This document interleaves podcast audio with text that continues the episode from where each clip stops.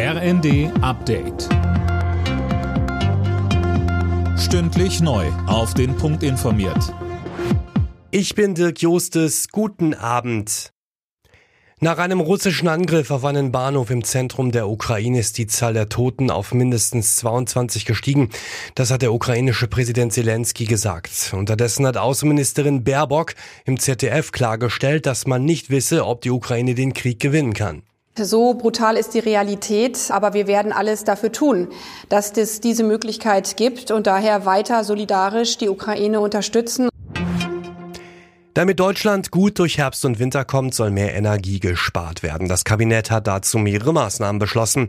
Sie gelten teils ab September. Öffentliche Gebäude sollen etwa maximal auf 19 Grad geheizt werden. Denkmäler dürfen nachts nicht mehr angestrahlt werden.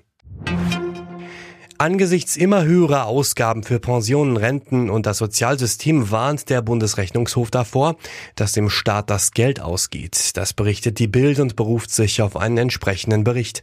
Mehr von Linda Bachmann. Auch durch die Pandemie und den Ukraine-Krieg sind die Staatsausgaben deutlich angestiegen. 90 Prozent des Staatshaushalts seien fest verplant. Spielraum, um auf unvorhergesehene Ereignisse zu reagieren, bleibe da kaum mehr. Weil die Gesellschaft immer älter wird, dürfte sich die Lage laut Bundesrechnungshof in den nächsten Jahrzehnten verschärfen verschärfen. Er fordert die Regierung deswegen zum Sparen auf. Hunderte Reisende sind wegen einer Zugpanne stundenlang im Eurotunnel festgesessen. An Bord eines Autozugs war der Alarm losgegangen. Etwa 400 Menschen mussten über einen Wartungstunnel in einen anderen Zug umsteigen.